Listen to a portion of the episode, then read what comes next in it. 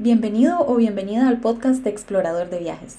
Si aún no nos conocemos, mi nombre es Anita, cofundadora de Explorador de Viajes, en donde lo que hacemos es encontrar precios bajos de vuelos y compartirlo con nuestros seguidores. Nosotros no vendemos los boletos, sino que compartimos promociones.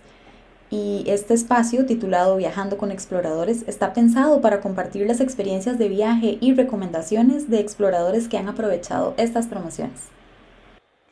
Hoy estamos con Rolando Retana. Muchísimas gracias, Rolando, por acompañarnos el día de hoy. Gracias a usted por la invitación. Y Rolando, contame, porque me estabas diciendo ahora que has aprovechado dos de las promos, dos promos que hemos compartido.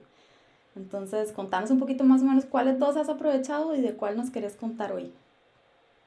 Ok, este, sí, eh, yo aproveché una en, en lo que fue para Madrid, eso fue para el 2020, justo antes de la pandemia. Y, la otra fue en el 2019, eh, a París. esa es como la que, la que les quería contar un poco. Eso fue para enero del 2019, que normalmente es cuando, cuando viajamos, mi esposa y yo. Ah, ok. Aprovechan las vacaciones. Sí, sí, sí, ese es como nuestro periodo de vacaciones para, para viajar y así. Qué bonito. Entonces, aprovechaste Madrid en enero, eso estamos en invierno, ¿verdad? Por estos lados. Ajá, sí, sí, invierno, frío. ¿Y qué tal esa experiencia? Contame. Eh, bueno, fue muy bonito porque eh, sí queríamos como experimentar un poco esa sensación del el invierno. Entonces, de hecho, fuimos a París, eh, de ahí viajamos a Londres, que también estaba bastante frío, y de ahí volamos a Islandia, que era como, como uno de nuestros sueños, y de vuelta eh, fuimos unos días a Ámsterdam y ya nos devolvimos a, Costa Rica. Entonces sí, fue muy bonito porque sí, vivimos la experiencia del frío. Eh, hacia a su máximo esplendor. Sí, frío y Islandia, entonces nieve y toda la cosa. claro. Y contame, ¿en, ¿se te dio la oportunidad de ver auroras por Islandia? No, vieras que eso fue la única cosa que nos quedó pendiente, sí, las estuvimos persiguiendo ahí como tres días, pero no, no logramos verlas. Lo que sí logré ver, que para mí, digamos, yo nunca había visto nevar, entonces fue muy bonito. Eh, como al segundo día, bueno, el primer día que llegamos, al yo ver la nieve en el piso y todo, parecía como, como un chiquito, ¿verdad? Nosotros alquilamos un carro y yo parqueaba el carro ahí en, en la orilla y tocaba la nieve. Y al día siguiente me tocó verla. Entonces, para mí fue como una sensación de libertad y de, felicidad enorme, ¿verdad? De hecho, una de las anécdotas fue que yo el, ese día me bajé del carro y estaba así con la nieve y me caía la nieve y todo. Y cuando me subí al carro me dice mi esposa, tiene las orejas como moradas.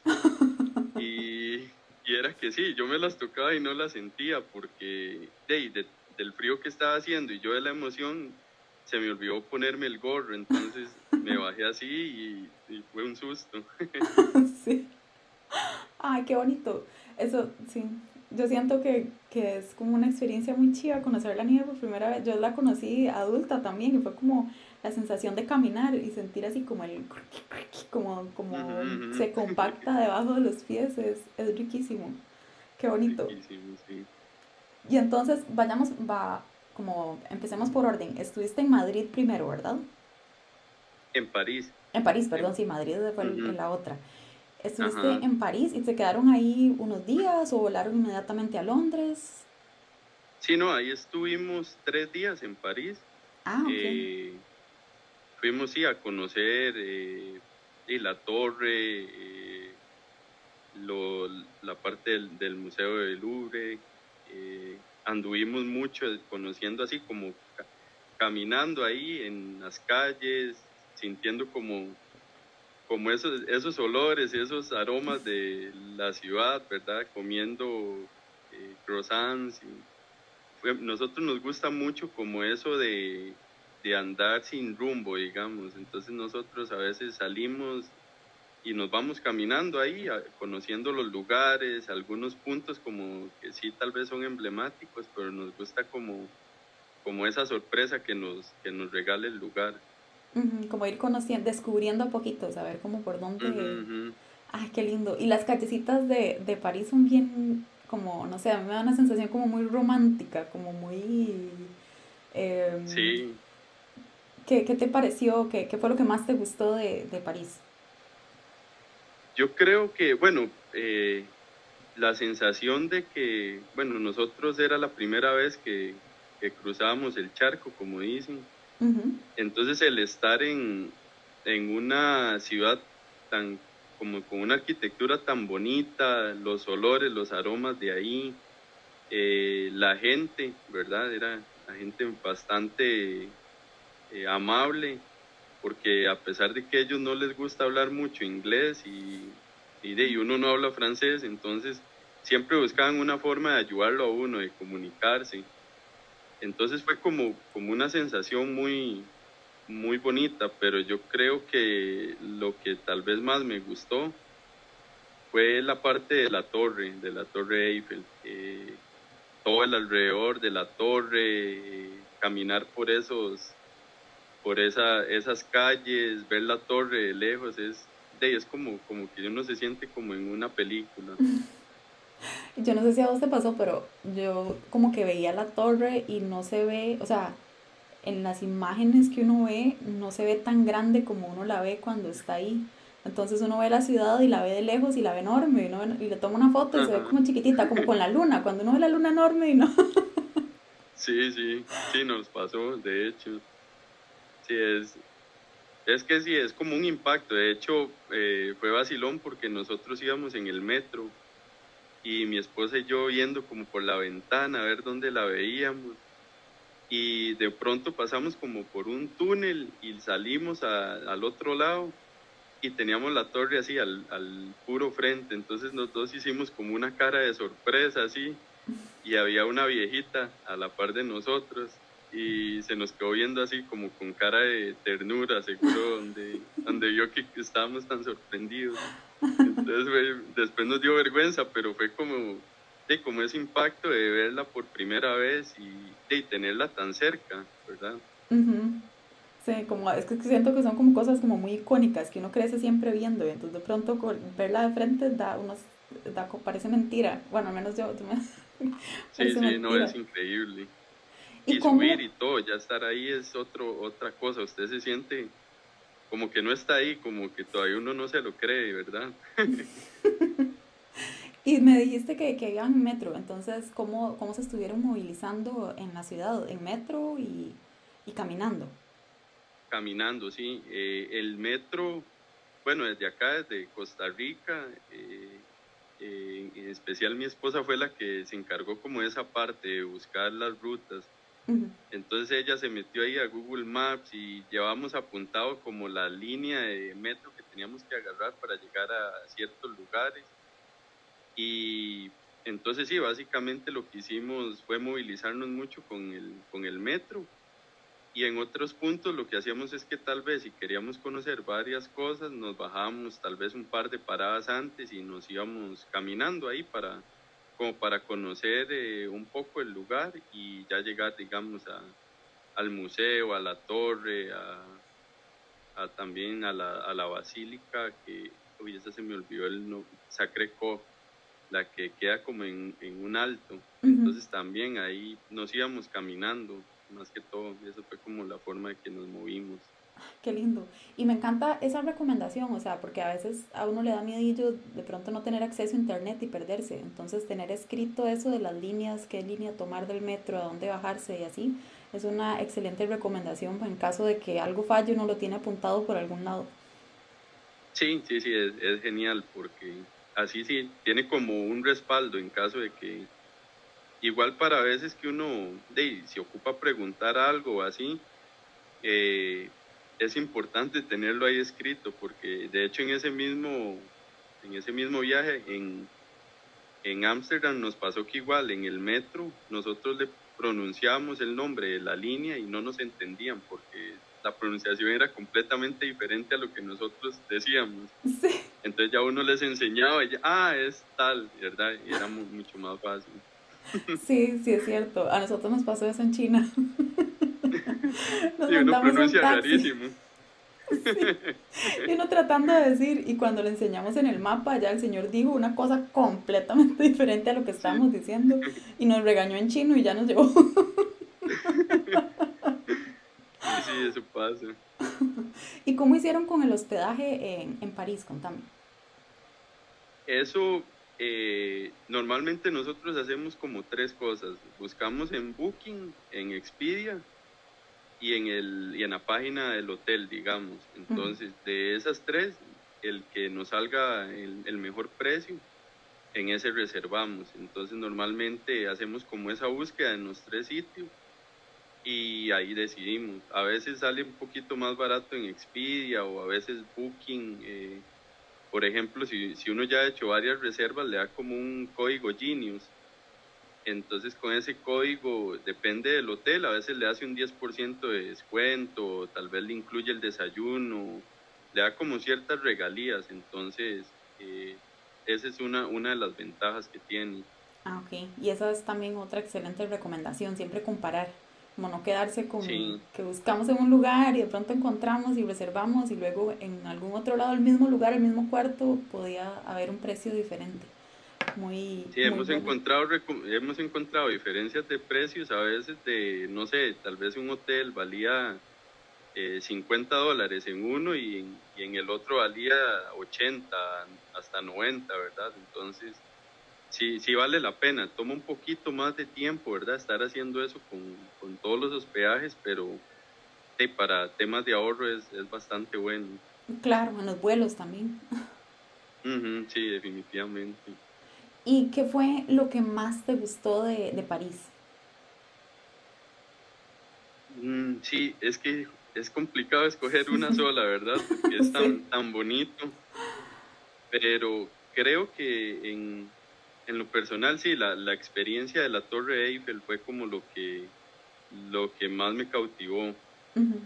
Pero igual, el, el, el Museo del Louvre, sí, la, la experiencia, digamos, de, de conocer la, la, arquitectura, digamos, ver los edificios, eh, sentarse a tomar un, un, café con ese frío y comerse un croissant, o sea, era como, como una sensación muy bonita, ¿verdad? Entonces, eh, no sé, yo sentía que, que todo el, el, entorno le daba como, como un clima muy, muy bonito, muy único, ¿verdad?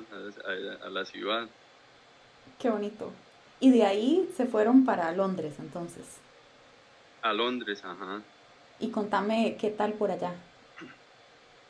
Eh, sí, bueno, Londres es, es, es, bastante más caro, ¿verdad? Íbamos, iba como en orden. Escalando.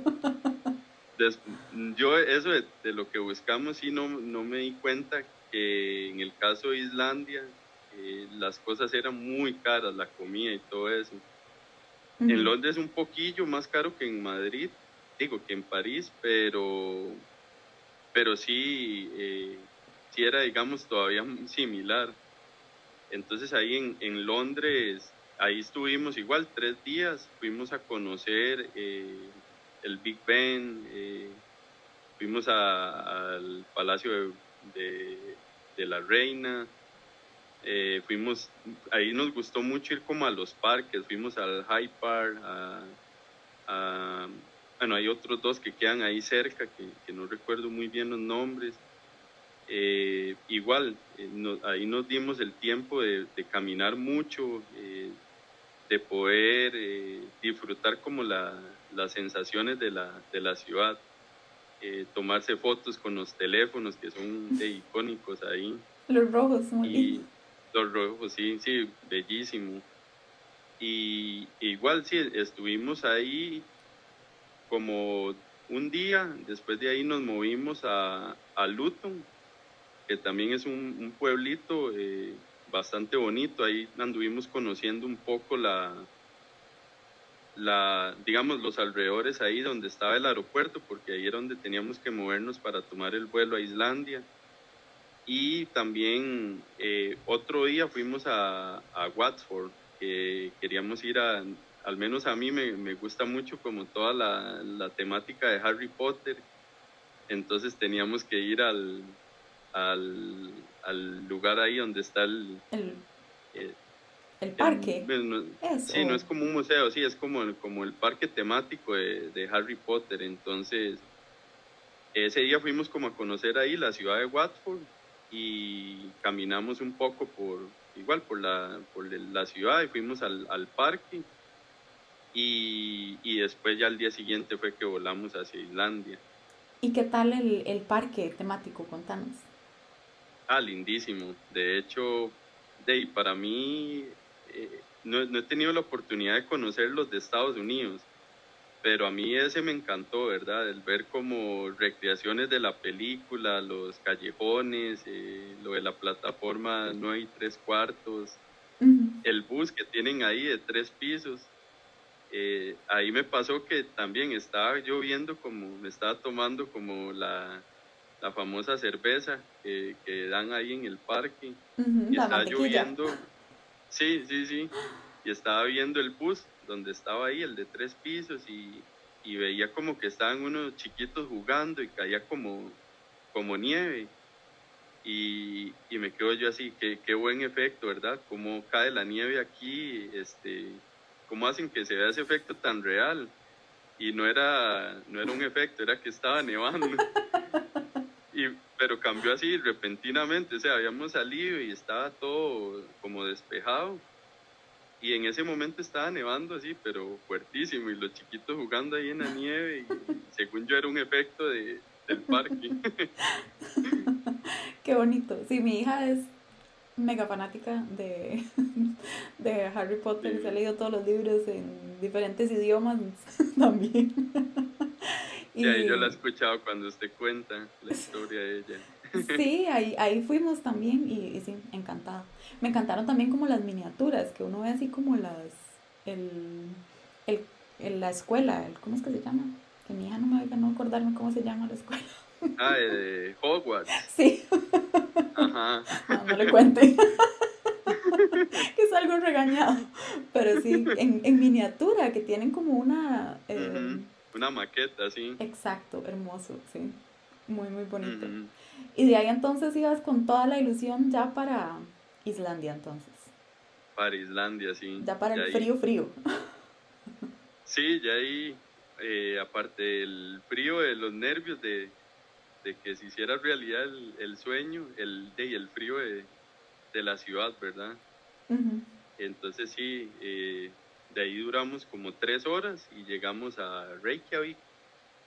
Y sí, ahí eh, yo creo que le digo a mi esposa que creo que ha sido los cinco días más felices de mi vida porque yo ahí me sentía como, sí, como que estaba en, en otro mundo, literalmente. Como dentro de una tarjeta de Navidad de esas que están todas blanquitas, ¿sí? Sí, sí, o sea, es que era desde que me bajé al aeropuerto, ya ver las fotos, eh, sentir esa, esa ciudad tan desolada, porque en realidad vive muy poca gente, entonces siempre usted se siente como, como muy solo, y entonces eh, como que le da la oportunidad de, de hacerse como una introspección y, y, de, como estar mucho en contacto con la naturaleza, ¿verdad? Disfrutar de esas sensaciones. Y creo que también la nieve tiene ese efecto como de que absorbe el sonido, entonces hay mucho silencio. Uno va y, y, aunque haya ruido por otras partes, como que se camufla o no sé qué es lo que pasa, pero hace que todo se esté en mucho, mucho silencio. Entonces, qué lindo tener razón como para introspección. ¿Y qué te parecieron las, los, como los edificios y en Tromso es que llegaste, verdad? No, perdón, en Islandia, ah, a Reykjavik. Reykjavik, ajá. Eh, sí, bueno, ahí hay, algo vacilón. Nosotros eh, solamente quisimos estar eh, medio día en, la ciudad, en Reykjavik, porque queríamos como, como conocer más la parte rural, digámoslo así. Entonces, desde el día que llegamos, nos fuimos más bien hacia, hacia la parte, eso sería oeste. Entonces empezamos a, a irnos, ¿verdad? Yo le dije a mi esposa que alquiláramos un carro y nos fuimos a andar ahí, a conocer, a ver las cataratas, a, conocer los geysers, eh, andar ahí por los, por los glaciares. Entonces, ahí literalmente sí dejamos como que el camino nos fuera sorprendiendo. Teníamos como ciertos puntos en específico pero íbamos de camino y en eso veíamos una catarata así bellísima y parábamos y nos quedábamos ahí un rato y después seguíamos. Y andábamos, lo que hicimos ahí fue que como sabíamos que eh, de camino había pocos, eh, aparte que era muy caro, ¿verdad? La comida y todo eso, y habían pocos lugares en realidad, eh, compramos, fuimos al supermercado, al bonus, que es famoso ahí, y compramos de todo, entonces andábamos prácticamente en el carro, comía como para una semana. La ventaja es que como está frío era como refrigerado, me imagino. Ah, sí, sí, sí, ahí los frescos siempre estaban bien. Qué bonito. sí, ahí nos fuimos. ¿Y cómo hicieron con, con, el hospedaje? Ahí igual, a, la, la, diferencia, digamos, con, con las ciudades como París o Londres, es que ahí eh, había muy pocas opciones, ¿verdad? Eran a veces una o a veces dos, mucho tres. Entonces usamos mucho la opción de los guest house ahí, que, es bastante común. Eh, entonces creo que por precio es, es bastante bueno y los lugares son como muy acogedores. Normalmente son de alguna familia que, que tiene como como un pequeño negocio ahí, entonces ellos le ofrecen el desayuno y tienen como cocinas compartidas, eh, las habitaciones sí son aparte, pero eh, tienen como muchas áreas comunes, entonces eh, es como, como una experiencia muy bonita porque uno se da la oportunidad de compartir con ellos. De hecho, ahí en el, en el primero me pasó también, porque yo andaba fascinado con la nieve, ¿verdad? Entonces, estábamos ahí como haciendo el check-in y, le digo a mi esposa, vea, está nevando, voy a, voy a salir de nuevo. Y se me queda el señor como viendo y me dice, como que qué era lo que estaba viendo. Y le digo yo que la nieve, ¿verdad? Y me dice, pero usted es de Costa Rica, ¿verdad? ¿Usted le gusta más la nieve que las playas y el sol? Y, y yo, es que es la primera vez que lo veo. me decía él, yo estoy aburrido de ver nieve ya. Ay, qué vacilo, pero qué bonito. Y cómo, digamos, cuando, cuando jugabas con la nieve y así, contame que, porque si es bien fría y bien mojada, o sea, yo sé que es tonto decirlo, pero a veces, de pronto cuando yo llegué a jugar con la nieve, yo tenía mis guantecitos de tela y era como yo jugando con la nieve a los dos minutos se me estaban cayendo los dedos con las manos todas mojadas. ¿Cómo hiciste con eso? ¿Cómo, cómo te fue en esa parte? Sí, bueno, después de lo de la experiencia de que casi se me congelan las orejas, entonces sí, sí salía, digamos, con, de, con gorro, normalmente abajo tenía como, como, como una especie de burka, digamos, para, como para el cuello y todo eso. Eh, igual usaba, digamos, un par de guantes de tela y encima usaba otros eh, que traían como vinil. Y sí, digamos, usaba parecía un muñeco de nieve, yo más bien, del montón de ropa que tenía puesta. Pero sí, salía como bien abrigado y, y sí, trataba como de estar ahí un rato, me sentaba, tiraba la nieve para arriba, me ponía ahí a hacer el, el ángel en la nieve, le tiraba nieve a mi esposa, ahí está. Qué bonito. ¿Y, ¿Y, qué te pareció más? ¿Qué fue lo que más te gustó, digamos, aparte de la nieve y ese par de compartir? Porque eso del, del hospedaje me parece lindísimo, como quedarte, me da la sensación, por lo que me explicas, era como una especie de casa, pero vos tenías como un cuarto aparte y las áreas comunes las compartías con la gente de ahí. ¿Es así? Sí, sí, sí. Sí, digamos, el guest house normalmente tenía que 10 habitaciones, digamos, y tenía, por ejemplo, una cocina, eh, entonces usted podía cocinar ahí cosas o, o, también ahí, por ejemplo, en las mañanas ellos le dejaban de todo ahí. Era como, como también como la cultura de ellos tan muy, muy bonita porque ellos decían ahí, vea, ahí en el refri hay jugos, hay queso, hay, ahí hay café, tiene pan, mermelada, eh, agarre lo que quiera. Eso es parte del desayuno, entonces de uno llegaba ahí, había manzanas también, entonces uno comía lo que, lo que quería. Y también si usted tenía algo, lo podía dejar ahí para que otros lo, lo usaran después. Entonces era como, como bastante bonito. Y sí, habían áreas como, como una especie de sala para estar ahí, habían otros huéspedes de, de otros lados, el, el, mismo dueño se sentaba ahí a tomarse un café a veces. Qué lindo. Ese tipo de cosas. ¿Y qué fue lo que más te gustó de, de Islandia? Aparte de la experiencia con la nieve. Hay, hay tres lugares que me encantaron. Eh, el primero fue el, el parque de Timberley, que es el parque donde eh, están las placas tectónicas, la, la de América y la, la, de Europa. Entonces tener la sensación de estar ahí en el medio de dos placas.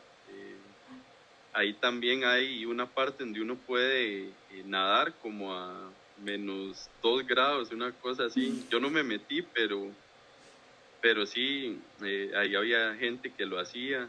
Eh, tiene unos paisajes bellísimos, unas cataratas ahí también eh, pequeñitas comparadas a las que usted ve en el, en el camino, como Burfos y otras. Pero es un parque chivísima, es gratis entrar, entonces eso es otra de las cosas de que, que uno como viajero también le, le gustan, ¿verdad? Aprovechar esos lugares. Ajá. Y después, eh, definitivamente los, los, glaciares, el glaciar de Yokulsarlón, eh, ese fue como el día eh, mágico, eh, tener esos, esos pedazos de hielo a, al frente y escuchar el, el crujir del hielo y, y, eso que dice usted, como esa paz de entre el crujir, eh, el hielo, el agua y estar ahí casi que solo, porque habían cuando nosotros llegamos habían cinco personas y unas por un lado, otras por otra. Qué lindo. Y uno ahí, solo, ¿verdad? Ver cómo eso. Y también la playa de Rey, Rey, déjeme ver porque el nombre siempre se me olvida, Reinizara, uh -huh. que es una playa de arena negra y tiene bloques de hielo en arena. Entonces, eso también es súper impactante ver una playa con, con hielo en vez de conchas, hielo, ¿verdad? yo siento que se me hace, yo digo que se me hace como un cortocircuito, porque es como que veo la playa y me da como esta sensación de que yo crecí con playa caliente, entonces me dan ganas uh -huh. como de meterme, qué rico, pero al mismo tiempo uno está con mucho frío, entonces es como que, uh -huh. como, ok, ¿qué está pasando? uno no asocia el andar eh, con suetas súper gruesas y botas y, Exacto, y ver botas. hielo en arena y mar, ¿verdad? Ajá. No es como lo... Exacto. Y es, no sé si te pasó, pero siento que el olor de una playa fría es diferente del olor cuando hace calor en una playa. O sea, como ese olor a sal no se siente uh -huh. igual en frío. Completamente, sí. Es, es otra cosa, sí, es, es otro paisaje completamente diferente. O sea, es una sensación, sí, como, como más bien como de, como de brisa, no sé, sí, como que el, el huele diferente, no es, no es, la playa que sí, que uno está acostumbrado a, a estar, ¿verdad? Uh -huh. Qué lindo, me encanta. Y entonces ahí te estuviste moviendo en carro, alquilaste. Sí, en, en carro anduvimos los cinco días que estuvimos por ahí. Qué lindo. Y eso que decís, que, que digamos, iban manejando y veían algo y paraban, eso es algo que me llamó muchísimo la atención porque cuando uno va a, a un, bueno, cuando como se viaja así uno llega y para llegar a un lugar es como que hay que manejar, dejar el carro, luego caminar para llegar al lugar. Ahí es como muy interesante de que está el carro y a la par está la atracción. Entonces uno sí. se abrilla y literal ahí está todo. Sí, y, y es como, yo, a mí me sorprendió mucho que ellos tienen, dejan todo como muy a la, a la libre, ¿verdad? No hay como tantas restricciones. Eh. Usted llega a una catarata y prácticamente usted puede llegar al, al borde de, del precipicio y no hay nadie ahí vigilándolo, ¿verdad? Lo dejan como que usted viva la experiencia. siempre obviamente hay precauciones que ponen señales o así, pero como que usted tiene mucha libertad. O eso que, que, le mencionaba, que usted va y a nosotros nos pasó que íbamos y de un pronto a otro se nos metieron unos unos alces en, el, en la calle, entonces es como hay que parar y hay que bajarse a verlos, ¿verdad? Ay, qué lindo. y los caballitos también, los caballos irlandeses que tienen ese pelo larguísimo, entonces es igual como aquí hay que parar a verlos, ¿verdad? Y son cosas que uno no tiene en el, en el itinerario cuando, cuando vaya aquí hacia allá, ¿verdad? Sino que son experiencias del camino. Ajá, muy particulares de, del lugar. ¿Y cómo te fue con la comida? ¿Cómo sentiste esa, esa parte? Sí, en, en Islandia específicamente sí no comimos, digamos, como nada, nada típico. Eh, no fuimos como a comer nada del lugar.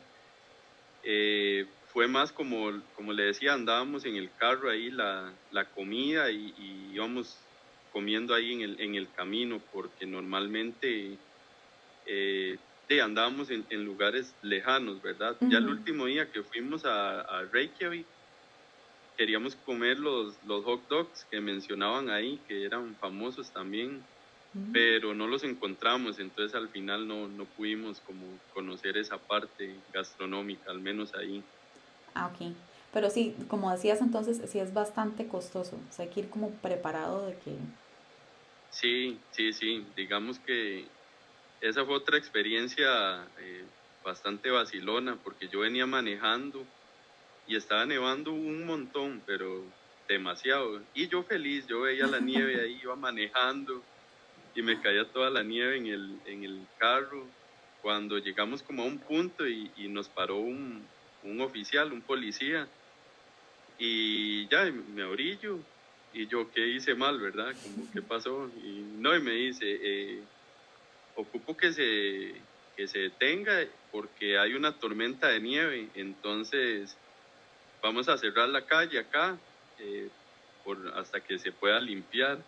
Oh. Y, y, yo todo feliz y había una tormenta de nieve y según yo más bien era de la, demasiado chiva estar viendo tanta nieve. ¿Y cómo es esa experiencia de manejar en, en invierno en comparación a, digamos, manejar en Costa Rica? Es bastante similar, al menos ahí las calles ya están preparadas para eso y los, los carros que uno alquila vienen como con, como con un tipo de llantas especiales para, para no derrapar en la nieve. Sí le hacen la indicación a uno de que tiene que tener cuidado a la hora de frenar igual porque siempre va a haber un poco más de, deslizamiento de lo normal, que tal vez uno que viene de estos lados está acostumbrado. Pero por el resto, las calles siempre están bien señalizadas, tienen reflectores a lo largo de toda la, la vía. Y, y sí, digamos, no, no, no hay mucha diferencia. Lo único es eso, que uno siente como que el carro, la llanta tiene ahí como, como un crujir diferente a la hora que se pega como a la superficie de la calle por las llantas. Ok, entonces si alguien va a, un lugar con invierno que no, que, que no le dé miedo no, no, manejar. Eso es lo, que me decía de los precios, sí, eh, ese día como no pudimos seguir manejando, entonces tuvimos que parar ahí un rato y ya no teníamos provisiones porque como íbamos para Reykjavik ya la idea era comer ahí. Entonces tuvimos que pasar a un KFC y digamos que por un combo ahí, un, un mita y mita, que es como lo normal, eh, el equivalente a, acá era como 17 mil colones por ese combo. Entonces, eh, ahí confirmamos que sí, efectivamente, lo que es comida, gasolina, eh, sí es un poco caro. Sí, sí es como, como lo único que, que, que, notamos, digamos, que sí es, es caro todo eso, ¿verdad? Tal vez al ser una isla, el, poder llevar todo ese tipo de cosas ahí hace que sea costoso.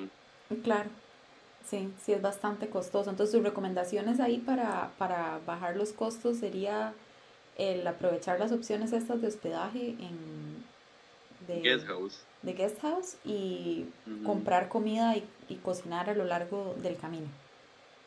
Sí, sí, sí, en los super sí son precios más, más accesibles, ¿verdad? igual un poquito más alto, pero y sí conseguiste de todo lo que, lo que para, digamos, para comer ah, normal.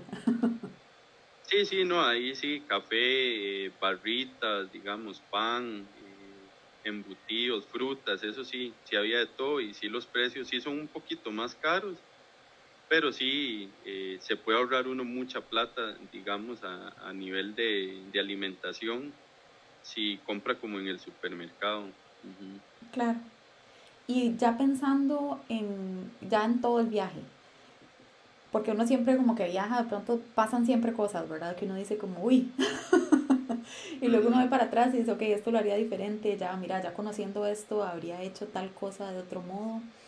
¿Qué experiencias eh, crees que, digamos, de volver a hacer el mismo viaje, qué harías diferente? Eh, sí, hay, hay algo que, que creo que es súper importante, que he hecho mm, después de ese viaje, en, en, los viajes que hemos hecho un poco largos, siempre tomamos en cuenta que es dejar eh, uno o dos días como para descansar un poco, porque tal vez por el por la emoción, por la adrenalina con lo que uno vive los primeros días, eh, les levantarse temprano, andar todo el día caminando, eh, hacer tours y todo eso, como que ya cuando llega al final del viaje uno está un poco cansado, ¿verdad? Entonces, quizás el último destino a veces eh, uno lo, lo, castiga un poquito y tal vez no lo puede disfrutar tantísimo porque ya tal vez está un poco agotado. Entonces siempre es bueno como ahí a, la mitad del viaje siento yo dejar uno o tal vez dos días dentro del viaje para, para estar como más relajado ahí, descansar en el hotel, levantarse un poco más tarde, eh, comer ahí más tranquilo y, poder como retomar energías para los días que siguen. Claro, y es que además estamos hablando de que hay una diferencia de horario grande, ¿verdad? Entonces, de pronto acomodarse un poco, el, jet lag sí castiga, y como vos decís, al principio uno llega con toda la, adrenalina y la emoción del inicio, pero van pasando los días y, las provisiones van para, de energía van para abajo. Sí, sí, definitivamente. Pero qué bonito, eso es una muy buena recomendación. Entonces, como a mitad del viaje, ¿vos fuiste, cuánto tiempo fue que estuvieron en, en total? Eh, nosotros estuvimos 19 días en total. Ah, ok, eh, sí. Casi tres semanas fue. Sí, bastante. Entonces sí fue al ritmo de que siempre haciendo algo. Sí, sí, al menos ese día sí, todos los días eh, salíamos o a caminar o, a, en Islandia a andar y conocer entonces sí, todos los días fueron, digamos, bastante intensos en, en cuanto a eso, de andar caminando, conociendo, eh, descubriendo lugares, de salir temprano y llegar tarde, ¿verdad? Entonces sí, sí le sacamos el jugo a todos los días, por eso sí, ya cuando llegamos eh, a Ámsterdam, que fue el último lugar, eh, ya los últimos días sí uno se sentía un poco ya cansado, ¿verdad? Entonces tal vez uno salía y, y ya las piernas no daban. Además, cargando un montón de, abrigos y capas, se vuelve más pesado un poco caminar la misma cantidad, ¿no? Claro, claro, sí, porque uno anda como, no sé, que puede ser 3, 4 kilos de más encima. Sí, varias capas. ¿Y qué tal Ámsterdam? Contame de ahí. Eh, perdón, ¿qué me preguntó? ¿Qué tal, qué te pareció Ámsterdam? Contame la ah, experiencia por ahí. Sí, eh, bueno, genial también. Es una, me gustó mucho que es una ciudad súper diferente a, lo que es París y Londres. Tal vez París y Londres sí son tienen similitudes en las edificaciones y eso. Ámsterdam es completamente diferente, ¿verdad? El tener los canales, eh, la forma de construcción de los, de los edificios, eh, el ver bicicletas por todo lado, ¿verdad? Como, como esa convivencia de, que usted en la calle ve demasiadas bicicletas, en los parqueos bicicletas, en los locales bicicletas. Eh, sentí que era una ciudad como muy, muy limpia, muy, muy verde, ¿verdad? Muy, muy amigable con el ambiente. Qué lindo. ¿Y ahí cómo se transportaron? ¿Se movieron? Eh, ¿Aprovecharon y, y, andaban en bicicleta o cómo, cómo hacían? No, igual ahí caminamos mucho en la, en la ciudad y igual en el metro. Eh, agarramos el metro para movernos entre, entre los lugares. Fuimos a la parte de los molinos, ahí llegamos en metro. Ay, qué lindo. Y ahí estuvimos, sí, como una noche. Después nos movimos al centro y ahí igual, eh, en el metro en, algunas, en algunos casos, pero más que todo caminando. Eh, andábamos como, mucho por la parte de los canales, donde estaba lo de la casa de Ana Frank, eh, la parte del, nos gustó mucho el museo de Heineken, eh, como que la experiencia que, que ellos le venden es, es, bastante entretenida, el estar ahí, no tanto porque tal vez ya uno conoce de la cerveza y, y el proceso, y cómo se hace una cerveza, pero el lugar lo hace como muy entretenido y también lo, lo llevan a, en un bote a, a, conocer los canales, entonces es, ah, es bastante bonito. Sí, sí, ese nos gustó mucho. Qué bonito. Y, y qué, porque me decís que se movían bastante caminando. ¿Cómo hacían con el tema de, del frío? ¿Qué recomendaciones darías como para que la gente, porque yo sé que hay mucha gente que le gustaría viajar en invierno, pero le da miedito. Y yo soy contada antes de ir el invierno, yo, yo era una de esas. Entonces, contanos qué recomendaciones darías vos. Eh, lo primero, sí, la ropa. Creo que ese es el, el factor más importante. Eh, en el caso de nosotros, nos compramos lo que es la ropa térmica, ¿verdad? Que uno la usa eh, debajo de todo. Esa va pegada a la piel. Y eso es como una clave, ¿verdad? Le da como, como un confort y le, le mantiene como su calor corporal. Y después sí una, una sueta especial para invierno.